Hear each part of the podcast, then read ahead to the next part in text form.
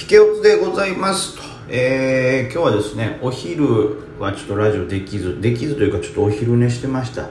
まあねちょっとどうしよう昨日帰ってきたのが朝5時ぐらいだったんでね4時半とかかな。はいそこからスクリーニングして仮眠取って全場だったんでちょっとはい体力が持たねえということでお昼は寝てしまっておりました。まあトレードの方はまあ調子はちょっといいですね。逆にこう長い時間考えなかったから良かったのかなみたいな。そんなことあんの？って思いますけど、まあ、逆に雑念が入らずスッといけたという感じがありますね、まあ、今日の一番僕のトレードで良かったのはランシステムですね。はい。ランシステムは今日はまあ朝入りましたけど6分9時6分。まあ実際さだったらもうちょっと手前でしょうけど。はい。でそのまま S 高行ってもらってなんと夜間も今 S 高張り付いております。しかも結構な過激な量の張り付きですからまあこれは明日もちょっと安泰かなという感じですね。はい。えー、その他でまあ一番最初に入ったのはそのえー、マークしてなかったんですけどなぜかこうランキング値上がり率ランキングに入ってきた夢見つけたをパッとちょっとだけ触って、まあ、スキャンみたいなもんですね。でえー、っと何ですか？そのランシステム取ってでランシステムって言ったら材料上げなんですよね。あの VTuber と一般の方のプラットフォームを作るみたいなやつ、まあ、僕自身が材料がそれがどれぐらいの価値か分かんなかったんですけどやっぱりランシステムのこの小型という部分時間総額やっぱり10億台だったんでこれで跳ねたっていう感じですかね。まあサプライズ度が大きかったってことでしょうね。はい。でまあこれが跳ねたということはじゃないんですけどもえー、まあ材料まあ僕ね材料として認識してたんですけどまあどうやら材料だけじゃない決算も良かったということでえっ、ー、とこの亜鉛のやつ。亜鉛。東方亜鉛。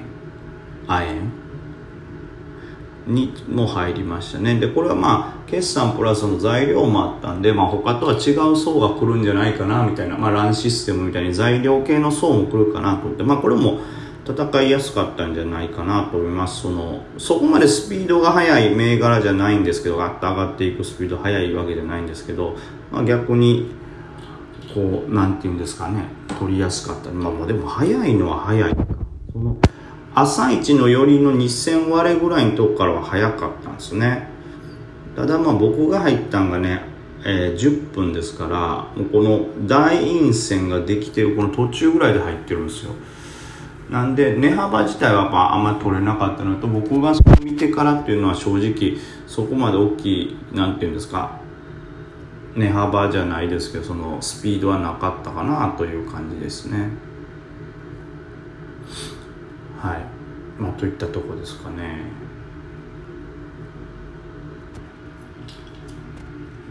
はい。まあそんなとこですね。であとはえー、どんなとこかな。その他ではまあ僕が朝に入ったものでは朝というかもう朝じゃないんか。朝1ではないよね、えー、その後僕が入ったところではどこや？えー、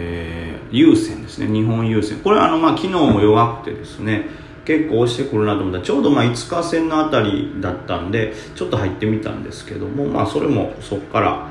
はい、結構強くゆったり強く動いてくれたんでよかったですね。でその後はヒーハイスのブレイクしたところでバッと入ったんですけど、まあ、そこからあんまりは伸びなかったんですけどもまあまあはいちょっとプラスしてという感じですね。うん。あとは玉井商船が期待でブレイクしてでこれもちょっと高かったんで入れなかったんですけど決算期待上げというか全然強かったですねその後も。すごい強さ。うん。で決算も良かったんですよね。めちゃくちゃ爆上げしてますから。うん。やりやがったなという感じですねこれ。まあでもなかなか持ち越しという選択はこれできないですよね。正直なところ。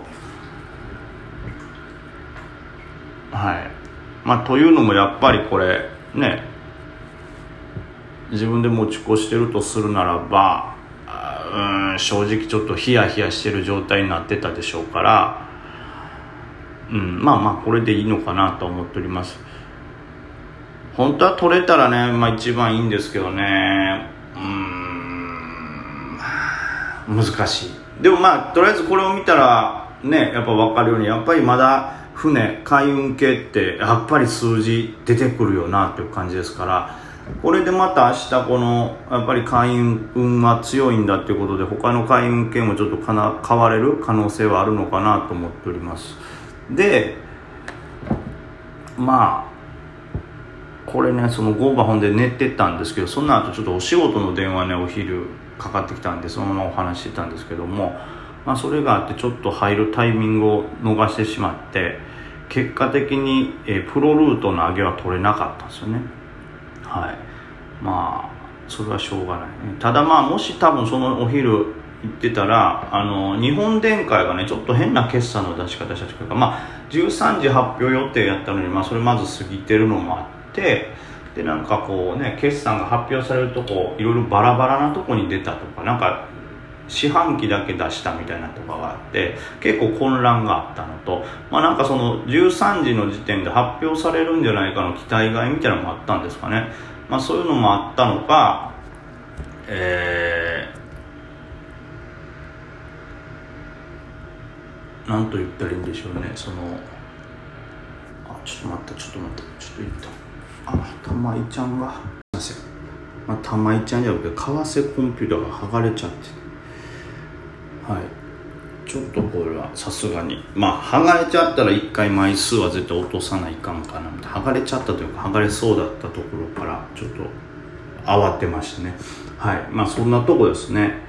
で、えー、ちょっとごちゃつきましたけど、その、えー、日本電解はですね、まあその決算の出し方がちょっとごちゃついたのもあったのと、なんか、1時に出す予定だったから、その期待外とかでわーって動いたんかわかんないんですけど、なんか決算が発表されるちょっと前にバーンと上がって下がってでその後売り込まれたりしてたんで、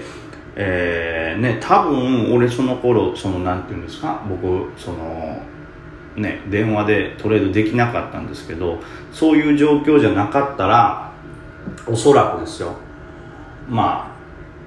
あ買ってたでしょうね。あの下げ。あの下げの位置やったらあんまりリスクないんかなとか買ってたでしょうけど。結局その後決算発表されてえー、まあちょっとややこしい動きはしてます。そのバーンと下がるんですよ。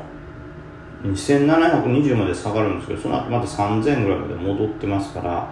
まあ、いわゆるその決算発表前、まあ、それでも食らってるか終わりねやと。まあそうですね。食らってるという感じですねこれだと。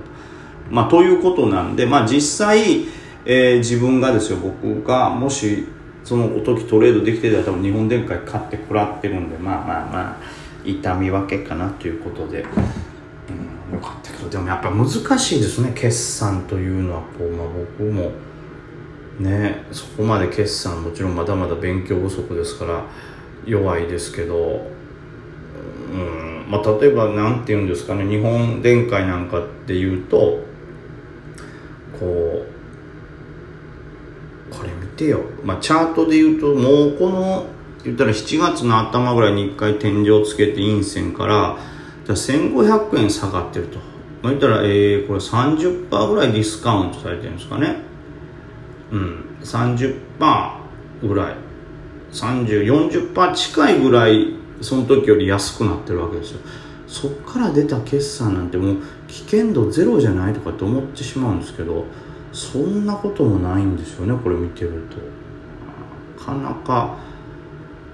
うん、これを見てるとやっぱ決算って難しいなと思いますね買ってしまいそうですいや買うもんなだから絶対やれるんであればまああの高値からここまで戻ってきてこんだけ結構割安に見えるやんってなるでしょ？でそうなった上でしかも当日グンってこうなんか一回下げた下髭とかで買っといたらもうほぼほぼリスクないような気がしてしまいますけどやっぱそれをめり込むぐらい売られると。まあ、これ当然決算ですから難しいんですよね数値もありますしまあ単純に数値だけじゃなくてその決算で発表されるね、えー、まあ利益とかだけではなくうんまあその会社の将来性もやし今どういうとこにお金使われたかみたいな細かい部分もありますし単純に直近で期待されて買われすぎたらぶん投げられて、えー、まあ出尽くしの一種になるでしょうしでこのいわゆる出尽くしっていうのもちょっと判断が難しいんですけどいわゆる期待上げでガーッと上がってて実際出て売られました。これはまあ出尽くしって分かりやすいんですけど例えばこの日本電解みたいにバンと上がってそこからじわじわ下げてこんだけ下がったらみんな結構手放して、えー、調整終わってんじゃないかなっていうところからでもいわゆる決算ボンと出てまた下げるというかまたそこであら思ったよりかは良くないか買いもついてけへん。もうこれでただ決算は持ち越そうと思ってただけやからもうぶん投げようみたいな。いい決算じゃなくてもそれがゴールとして目指されてたんで出尽くし売りみたいなこともあるんだなと。それを考えるとこう難しいですね。やっぱりね。はい。まあまあそれはその辺はもう勉強していくしかないんでまあまあじわじわちょっとずつ覚えていこうと思いますけども。